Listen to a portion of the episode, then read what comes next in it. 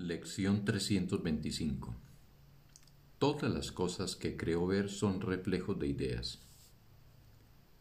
Esta es la clave de la salvación.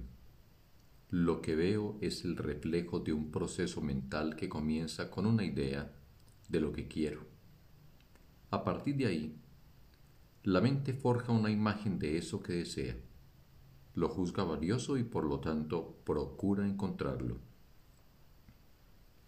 Estas imágenes se proyectan luego al exterior, donde se contemplan, se consideran reales y se defienden como algo propio de uno.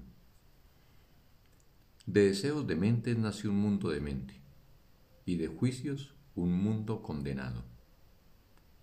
De pensamientos de perdón, en cambio, surge un mundo apacible y misericordioso, para con el Santo Hijo de Dios, cuyo propósito es ofrecerle un dulce hogar en el que descansar por un tiempo, antes de proseguir su jornada y donde él puede ayudar a sus hermanos a seguir adelante con él y a encontrar el camino que conduce al cielo y a Dios.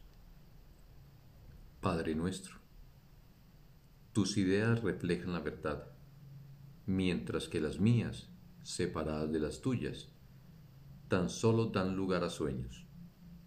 Déjame contemplar lo que solo las tuyas reflejan, pues son ellas las únicas que establecen la verdad. Fin de la lección. Un bendito día para todos.